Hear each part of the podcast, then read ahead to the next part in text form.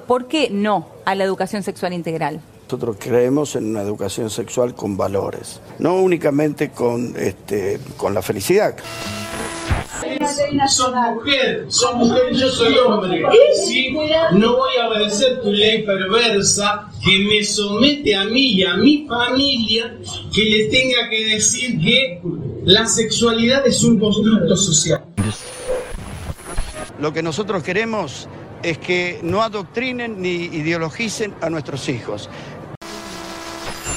Entonces yo considero que en primer lugar la ESI sí es fundamental herramienta para nosotras, nosotros, nosotres, para decir aquí eh, estamos, somos una potencia.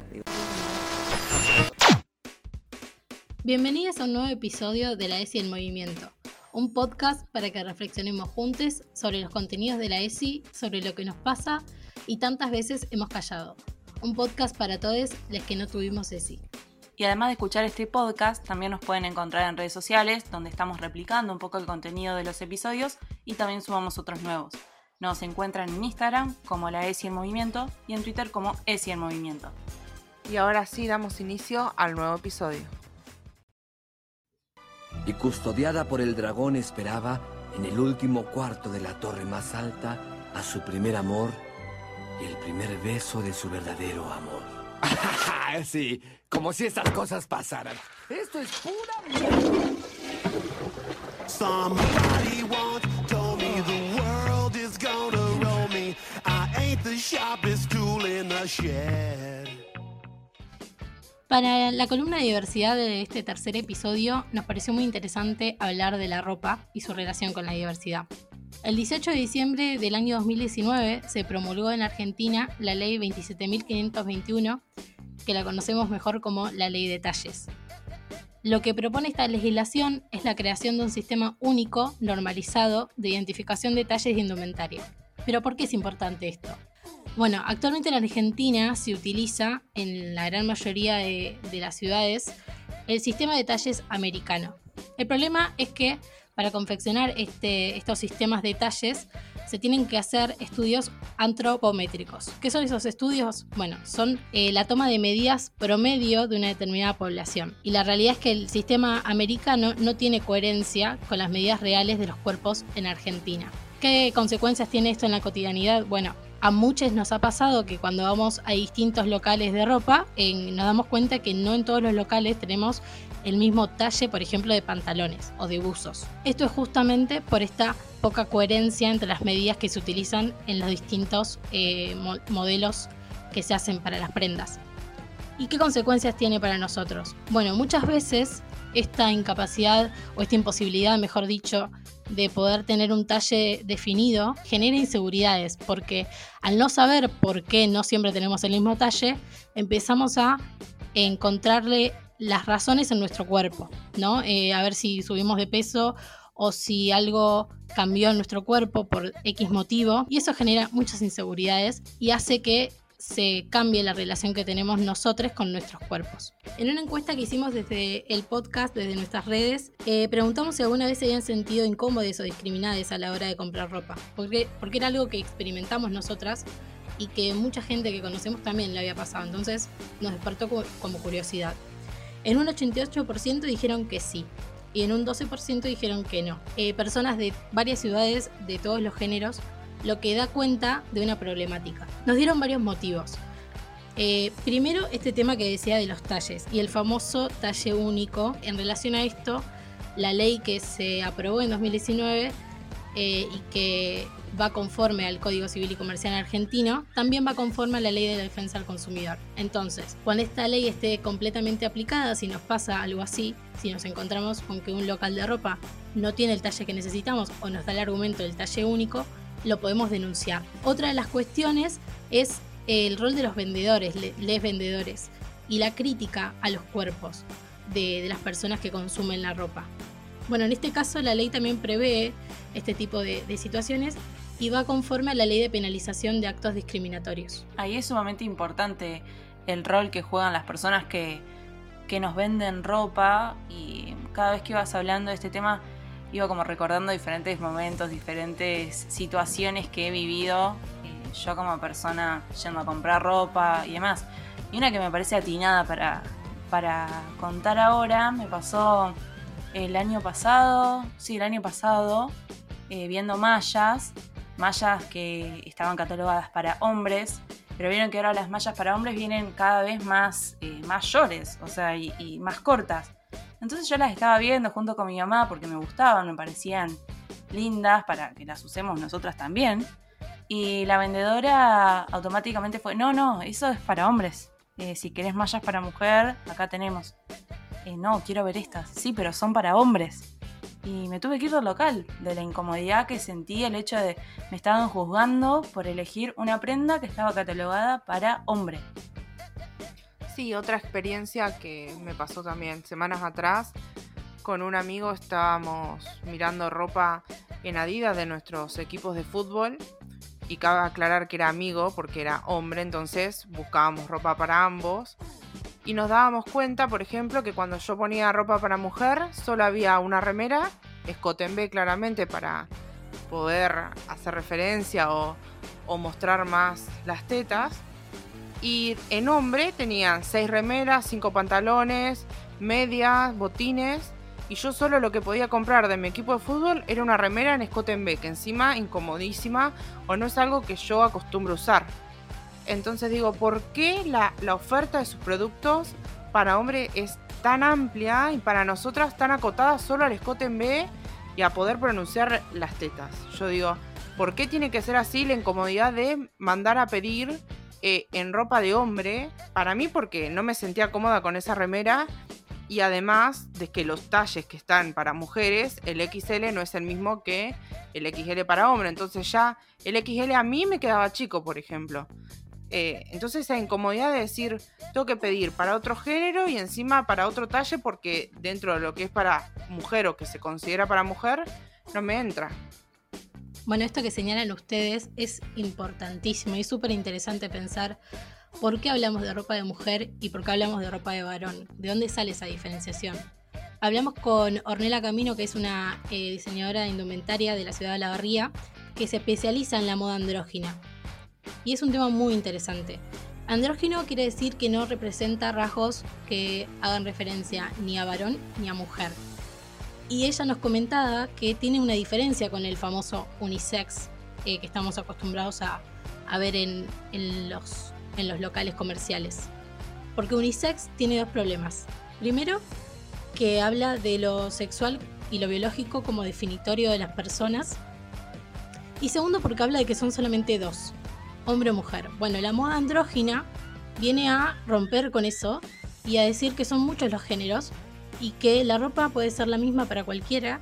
Orne nos comentaba que esto es muy importante eh, porque la ropa es lenguaje, es manifestación, es una forma de comunicarnos. A cualquiera de ustedes le debe pasar que según cómo se sienten, cómo piensan, el humor que tienen, es que eligen la ropa con la que salen a la calle ese día.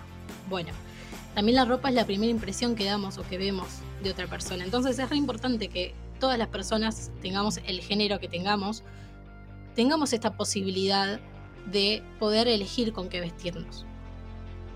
Pero esto de moda andrógina no surge ahora, no es algo nuevo, aunque capaz sí esta discusión y esta eh, deconstrucción sea algo más, más actual, viene de hace mucho.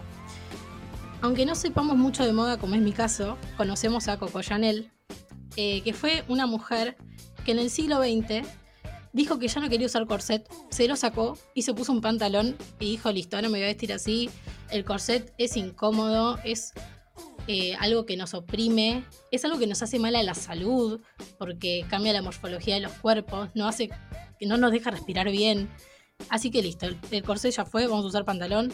Y hizo eso. Y eso también nos permite pensar eh, que la ropa tiene que ver con los mandatos sociales y que tiene que ver con los procesos eh, contemporáneos que estamos viviendo. Otro ejemplo también puede ser el de los colores. Esto de el famoso rosa para nenas, celeste para nenes. Bueno, esto no es nuevo para nada. Viene de hace dos o tres siglos atrás. Incluso antes, el rosa era un color para los varones, mucho antes de esto. Pero con la época del romance, se empezó a asociar al rosa como el color de lo femenino, de lo frágil, de lo pasional. Entonces se empezó a usar el rosa para las nenas, el celeste para los nenes. ¿Qué podemos rescatar de esto?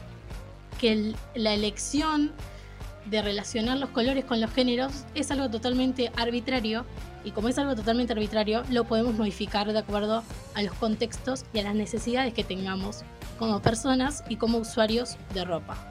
Orne nos comentaba algo muy interesante para el diseño de las prendas y especialmente para las prendas andróginas, que es el panel de usuario.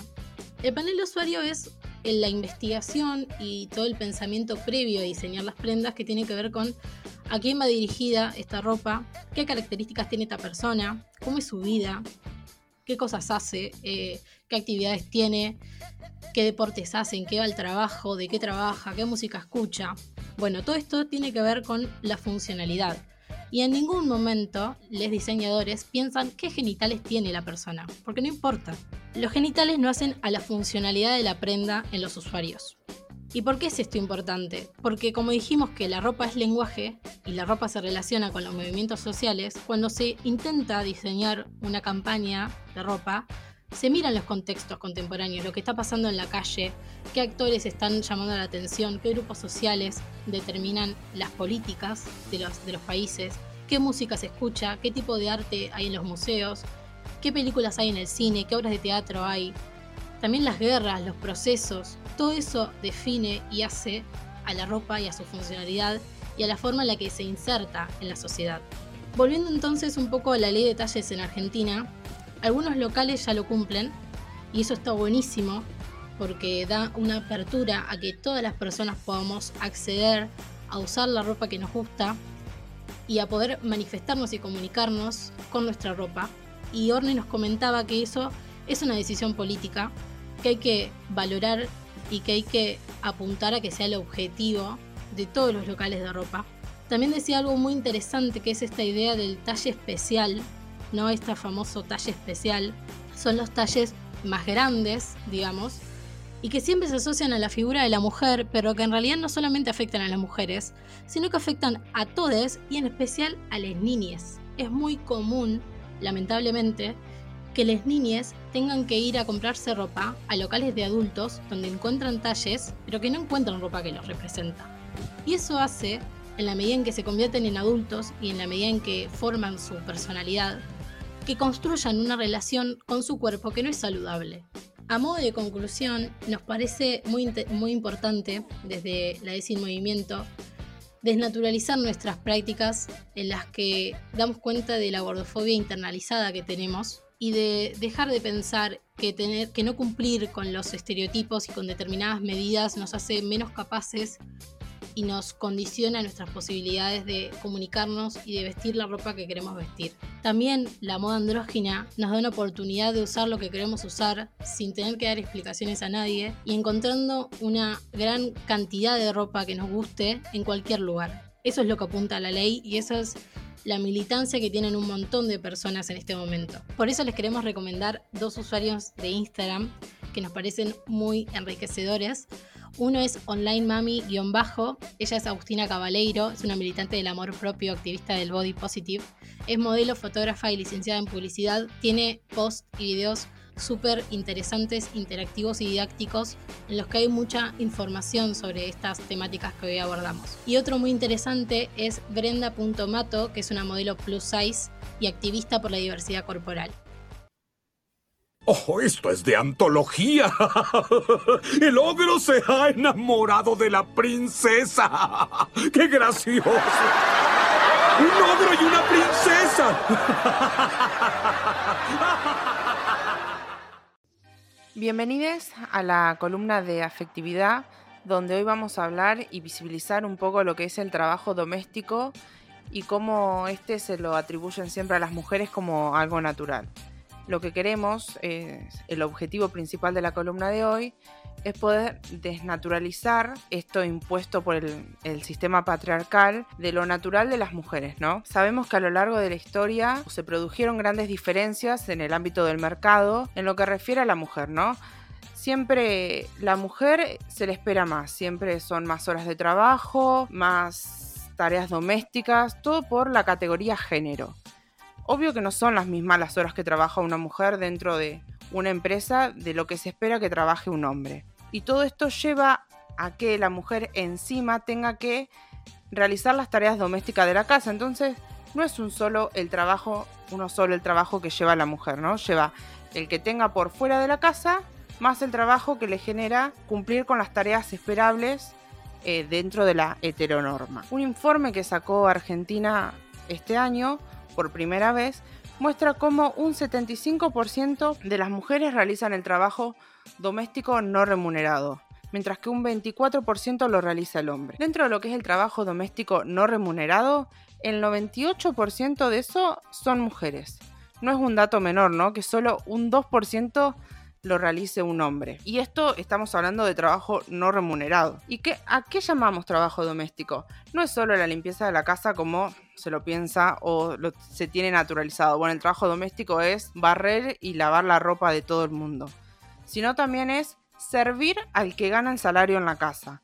Siempre hablamos de una pareja heterosexual, ¿no? Siempre que se habla del trabajo doméstico, no se piensan en, en parejas homosexuales o en personas que viven solas. Siempre que alguien lo analiza, no sé por qué, si es que está naturalizado, que lo tenemos internamente, siempre lo pensamos en una pareja heteronorma. Este informe no solo da cuenta de que un 98 son mujeres, sino que el trabajo doméstico es la tarea que más da al PBI. Se, dice que es un 15% y que en, en, época de pandemia este número subió a 21. Digamos, este número que va de 15% sube a un 21% y es el trabajo doméstico no remunerado, más que las industrias, que son por ahí las dos actividades que más aportan al PBI, que tienen un 12%. O sea, pensar que el trabajo doméstico no remunerado llega al 21% nos hace pensar ¿no? lo importante que es y es no remunerado, digamos, son horas de trabajo que hace la mujer, como dijimos antes, y que no recibe un salario, no recibe aportes jubilatorios y no está dentro de lo que es el mercado laboral y que tiene un peso muy importante en la economía y que es negado. Este informe dice que en época de crisis sanitaria y económica aún se acrecentó más porque las mujeres ahora también son las encargadas de encargarse, por ejemplo, de las tareas escolares de los chiques, son las encargadas de preparar la comida, de trabajar en home office como lo hacemos todas. Entonces ocupan casi 20 horas dedicadas a lo que es el trabajo doméstico. Y volvemos a lo mismo, no remunerado. Entonces lo que se exigen desde las luchas feministas es que esta, esta problemática sea tratada de las políticas públicas, porque es una de las actividades que más impactan la economía y que sin embargo no se tiene en cuenta eh, en ninguno de sus aspectos. Y no hablamos de ganar algo de dinero, sino que se tengan en cuenta todas estas problemáticas que venimos diciendo, el tema del horario, el tema de los aportes. No es que queremos eh, ganar 3 mil pesos más, sino no es lo mismo una lucha de un obrero que va a buscar eh, un aumento de salario que el de una mujer que está exigiendo que ese trabajo sea considerado un trabajo remunerado con todo lo que eso implica. Y algo que nos llama mucho la atención y que lo venimos hablando en episodios anteriores, es esto de lo que se espera de la mujer, ¿no? Se espera que el trabajo doméstico sea algo natural, innato, que nos viene el día que nacemos. Bueno, nos tenemos que dedicar al trabajo doméstico tenemos que, o sea, lo mejor que nos podría pasar es conseguir un marido y tener hijos a los cuales limpiarles la casa, a los cuales lavarle la ropa, cocinarles. Y también es importante remarcar que hay mujeres que eligen no casarse, que eligen no tener hijes y que igualmente de ellas se espera que sean encargadas del trabajo doméstico o en diferentes en sus diferentes trabajos se espera que cumplan diferentes actividades, diferentes roles que tranquilamente pueden ser cubiertos por un hombre, por una mujer, por cualquier persona. A mí me ha pasado, por ejemplo, cuando vivía sola, de recibir familiares y aunque no me decían nada, las mujeres miraban a ver si mi casa estaba limpia, a ver si estaba todo ordenado, a ver si estaba todo como se esperaba que la casa de una mujer tenía que estar, cosa que a mis hermanos no les pasaba. Y eso da cuenta ¿no? de esta presión que tenemos las mujeres, eh, que aunque no lo digamos en voz alta, la recibimos y que condiciona las maneras en las que vivimos en nuestra cotidianidad. Sí, ni hablar. Y que además cuando uno dice, bueno, luchamos porque el trabajo doméstico sea considerado un trabajo eh, y sea considerado desde una perspectiva política, implica decir, bueno, somos parte de un contrato social y no de algo natural solo por nacer mujer y por tener vulva. Creo que, es importante remarcar esto, que, que queremos ser parte del contrato social y que no sea parte de algo, bueno, nacemos, listo, tengo que aprender o se cree que uno ya sabe o nace sabiendo lavar, planchar, cocinar y que si no sabes hacer algo de eso, no estás cumpliendo, no sos una buena mujer, una buena esposa. Me, acordé, por ejemplo, del manual de la buena esposa que nos hacen de construir en la facultad. De bueno, tenés que tener listo a tus hijos, no tenés que hablarle a tu marido porque viene cansado. Y si vos estás cansada, es como, ¿de qué? ¿Qué hiciste? Porque se piensa, ¿no? Que el trabajo doméstico es solo lavar el piso y, lavar la ropa. Y también lo que, lo que plantea un libro de, de los cuales leímos para poder hacer este episodio, que se llama Revolución en Punto Cero, de Silvia Federici, habla ¿no? de, de, un poco de deconstruir lo que se cree de la mujer que es heroica, ¿no? De esto de, bueno, la que trabaja dentro del trabajo doméstico es alguien heroico al cual, por ejemplo, en el Día de la Madre la tenemos que celebrar. Y sin embargo, lo que hacemos el Día de la Madre es seguir explotando eso que se cree, ¿no? Porque bueno, ¿qué vemos en las publicidades? Le, le, regalamos a mamá el lavarropa, le regalamos la plancha o un microondas, porque no se piensa que la mujer solo nace para utilizar esos artefactos, como si el hombre no fuese a lavar la ropa, porque eso se regala el Día de la Madre. Entonces dice, bueno, de construir un poco y dejar de celebrar nuestra explotación. Cerrando un poco con esta idea de lo que dice el libro, lo que plantea esta autora, es de ir en contra de lo que el capitalismo espera de nosotras, porque no es que esto se da porque sí en la sociedad, sino es algo histórico desde el capitalismo que se baja hacia las mujeres y es decir, bueno, si ustedes consiguen un trabajo, igual van a tener que cargar con el trabajo doméstico en la casa. O como planteamos, bueno, en un grupo de amigos, igual de la mujer se espera que sea la que cocine, la que lave, y los hombres siempre sentados en la mesa eh, esperando que nosotras hagamos todo, la mujer hace la ensalada, de eso simple, decir cocinan dos, pero la mujer siempre va a ser la encargada de la ensalada. Y el aplauso va para el asador, ojo. Sí, obvio, nunca un aplauso para la mujer que hizo un pollo con papas, ¿no? siempre se espera lo mismo, digamos, es algo natural y que el capitalismo tiene para nosotras y que intentamos deconstruir todo el tiempo y luchar desde que sea una política pública que se encargue de decir, bueno, esto va a ser un trabajo, va a tener un salario digno y no va a ser algo que recaiga siempre en la mujer como, como algo natural. Para cerrar un poco lo que veníamos hablando, desde la S Movimiento queremos recomendar una película que surgió hace poco en Argentina, eh, Crímenes de Familia de Seba Schindel, que es una película que problematiza todo esto y desde una lucha de clases, ¿no? no sin espolear nada, eh, se la recomendamos para que ustedes la vean está en Netflix, y el personaje interpretado por Janina Ávila muestra con contundencia la realidad de muchas mujeres jóvenes que son trasladadas a casas de familia como mercancía. Muestra un poco esta diferencia entre una mujer rica y cómo una mujer que viene del interior es explotada continuamente desde el capitalismo y desde la lucha de clases, desde una alta a una baja, eh, desde el trabajo doméstico y cómo se pone en juego el trabajo doméstico, las relaciones, los vínculos, la afectividad entre hombres, mujeres y clase alta y clase baja. Así que se las recomendamos y espero que puedan mirarla también para deconstruir un poco lo que uno por ahí tiene naturalizado. ¿Y qué es eso? Bueno, si esos son los dientes y esa es la lengua, esa debe ser la óvula. ¿Óvulo? Está monstruando. ¿Qué? No, estimula el reflejo del vómito. Todos tenemos una. Yo no. En esta columna libre vengo a hablar un poquito de menstruación. Es un tema que quienes me conocen saben que hablo mucho porque tengo la suerte de poder tener un emprendimiento familiar, Quimera Creaciones, donde junto a mi mamá, ella confecciona toallitas de tela y hablamos mucho sobre la menstruación y lo que hacemos es informar, ¿no? Y romper un poco o intentar romper con los tabús que nos rodean y, y que tanto nos han privado y nos siguen privando de hablar de menstruación. En este tema es importante hacer hincapié en tres ejes al hablar de la menstruación. La salud en un primer lugar, en un segundo lugar lo ambiental y en un tercer lugar lo económico. ¿Y por qué digo que es importante hablar de esas tres cosas? Para poder romper un poco eh, con los tabúes, como vengo diciendo, y para poder brindar información. Información que tantas veces nos fue negada, información que tantas veces un montón de chicas no la pudieron conocer a tiempo y se encontraron con su primera menstruación y con muchísimo miedo de no saber qué les estaba pasando. Yo me imagino que todas las personas que menstruan, que nos están escuchando, estarán recordando la primera vez que les vino, dónde las encontró a, esas personas menstruantes, eh, qué hicieron, con quiénes hablaron, cómo reaccionaron. Yo, por ejemplo, recuerdo que fui una chica que desde siempre estuve informada sobre lo que me iba a pasar, porque tuve la suerte de poder contar con, con mi mamá, que siempre me informó. Y sin embargo, la primera vez que me vino, recapitulando un poco para armar esta, esta columna, eh, me acuerdo que me vino, yo no estaba en mi casa y que cuando llegué a mi casa me encontré con las toallitas eh, femeninas por un lado y con los protectores diarios por el otro. Y yo dije, ¿qué es esto? La toallita me parecía algo gigante. Opté por ponerme un protector diario. Y claro, como es lógico, el protector diario a la hora ya estaba rebalsando, ya me lo tenía que cambiar.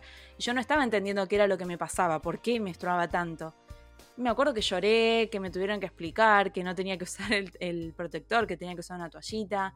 Y yo digo, yo estaba informada y aún así me asusté, aún así me impacté. Entonces no puedo imaginar eh, lo que puede ser eso en una persona que no, que no está informada, ¿no? que no sabe sobre, sobre menstruación. Muchas veces nos encontramos con campañas que hablan más que nada sobre lo económico, en, la importancia que tiene ¿no? el uso de toallitas y de, y de tampones en la menstruación. Pero a nosotros nos parece importante también destacar la parte ambiental y la parte de la salud en un primer, en un primer lugar. Con respecto a la salud hay diversos estudios que afirman que las composiciones que tienen las toallitas y los tampones son altamente perjudiciales para la salud. Algunos importantes que, quiero destacar son algunos componentes claves que tienen las toallitas y los tampones y que me parece necesario que los conozcamos. Aunque no sepamos nada de, de fórmulas químicas ni de nada por el estilo, es necesario que tengamos esta información. Las toallitas, están las toallitas y los tampones están intervenidos con cloro para, para blanquearlos justamente. Esta composición hace que liberen dioxinas. Las dioxinas se van acumulando en nuestros cuerpos y se convierte en una sustancia cancerígena.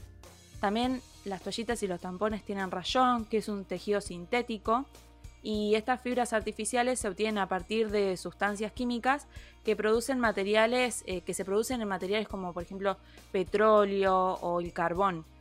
Pensar en estos elementos al hablar de algo que es para nuestra salud nos parece como sumamente alarmante. Y este tejido es muy absorbente y no permite que la piel pueda respirar, lo que pues, nos puede producir diferentes tipos de reacciones alérgicas como por ejemplo infecciones urinarias o infecciones vaginales.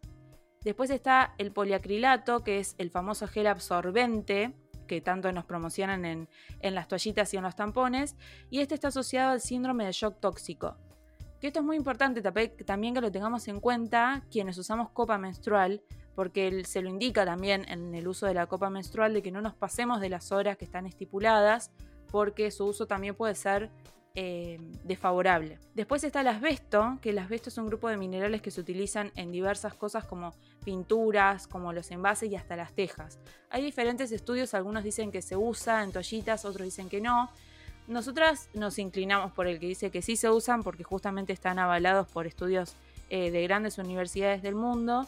Y justamente este componente está para que los cuerpos que menstruan produzcan más sangre y claramente consuman más. Y por último está el glifosato, que el glifosato hay que aclarar que no es algo que está incorporado por las empresas y las compañías de toallitas y tampones, sino que según un, un estudio de la Universidad Nacional de La Plata, el glifosato está en el 100% de los algodones que consumimos en el país. Esto es importante remarcarlo porque no solo son las toallitas y los tampones, sino todo el algodón y las gasas que utilizamos a diario. Con respecto a lo ambiental, eh, algunos datos que podemos dar es que las toallitas y los tampones tardan hasta 500 años en descomponerse. Es muy loco pensar que la primera toallita o el primer tampón que usamos va a continuar contaminando, estemos nosotras vivas o no en el planeta. Y además otro dato importante es saber que un paquete de toallitas, pongámonos a pensar cuántas toallitas hemos usado en toda nuestra vida, uno solo, un solo paquete de toallitas, puede llevar más o menos 30 litros de agua en su producción. O sea, imagínense un solo paquete de toallitas, 30 litros de agua. En lo económico, yo anduve en el súper que transito habitualmente y estuve sacando algunas cuentas para que podamos entender que también es importante que haya una legislación en este aspecto. Por periodo, usando 5 toallitas por 5 días, una- un cuerpo menstruante puede gastar 285 pesos. Se sabe que cada cuerpo menstruante tiene entre 11 y 13 periodos. Entonces sacamos la cuenta más o menos 12, estaremos gastando 3.420 pesos por año. Esto es en un país en el que no existe la inflación. Sabemos que aquí no ocurriría y que mes a mes tanto las toallitas como los tampones aumentan. ¿Qué alternativas tenemos entonces a esto? Bueno, está la copa menstrual y también están las toallitas de tela. Las toallitas de tela tienen una vida útil, se podría decir, de 3 a 4 años y una vez que uno las quiere, las quiere desechar, hay que ver de qué material están hechos esas toallitas, si están hechas con material biodegradable, solamente se tendría que retirar los botones que se utilizan y el resto puede ir a los orgánicos, o si no, bueno, charlar con las personas que hicieron las toallitas para ver cómo las podemos desechar. Y también está la copa menstrual, que la copa menstrual tiene una vida útil de 5, algunas empresas dicen también 10 años, y es interesante saber también cómo desecharla. Bueno, en relación a eso hay mu- muy, poca información y el otro día me crucé con una publicación que decía una manera de desechar la copita muy casera en casa y que necesitamos solamente un recipiente de metal, algo para prender fuego, es decir, un encendedor o fósforo, un pedacito de papel y la copita en sí que vamos a desechar. Ponemos la copita y el papel adentro de ese recipiente, prendemos fuego el papel, dejamos que se consuma todo, el papel y la copita, y esas cenizas las podemos tirar en cualquier maceta en la tierra que tengamos en nuestra casa. Y en el caso de que la copita sea de color, porque algunas son de silicona de color, lo que se puede hacer es cortarla en pedacitos y eso acelera la degradación y también se pueden reciclar. Eh, me parece súper importante los datos que están dando y quería resaltar ¿no? la importancia que tiene la educación sexual en los primeros años escolares, porque en lo que a mí respecta, por ejemplo, me, me vino cuando yo tenía nueve años. Digo, ¿qué información te llega a vos como niña o cuerpo menstruante a esa edad? Ninguna, o por lo menos la que recibimos nosotros era nula. Entonces digo, qué importante es tener educación sexual primero que nada para que el día que menstruas por primera vez no sea el peor día de tu vida como, como solemos pasarlo. Por ejemplo, yo no tuve información cuando me vino porque era muy chica. Pero digo, qué importante es tener esta información para no entrar en pánico, para saber cómo actuar. Sobre todo si estás en una institución o, o en un lugar donde no es tu casa y podés acudir a, a tu madre o a tu padre.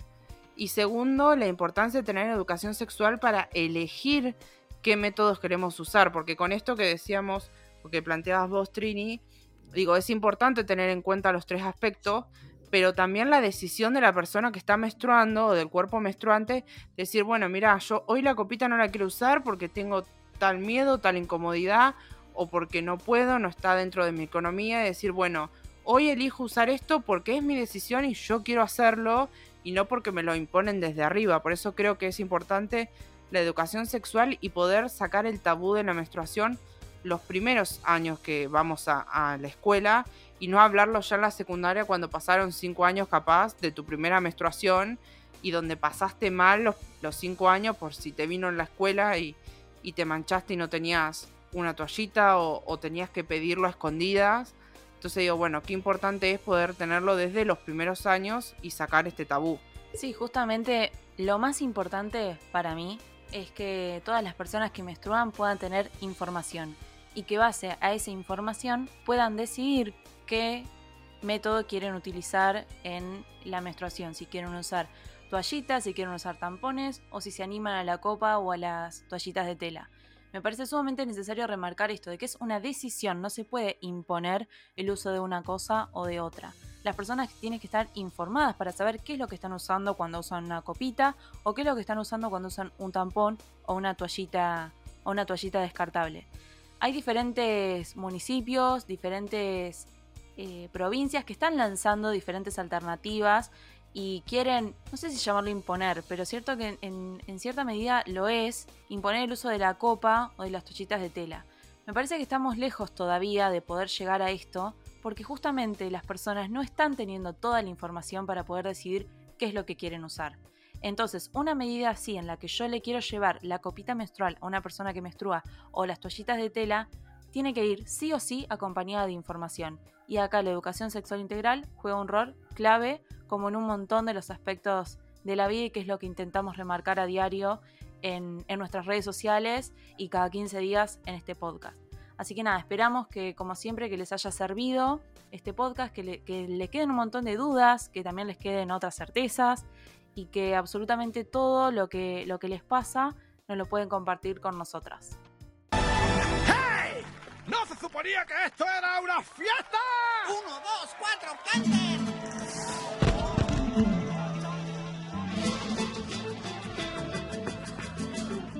Y esto dice así. superstitions, black cats and voodoo dolls. I feel a premonition that girl's gonna make me fall.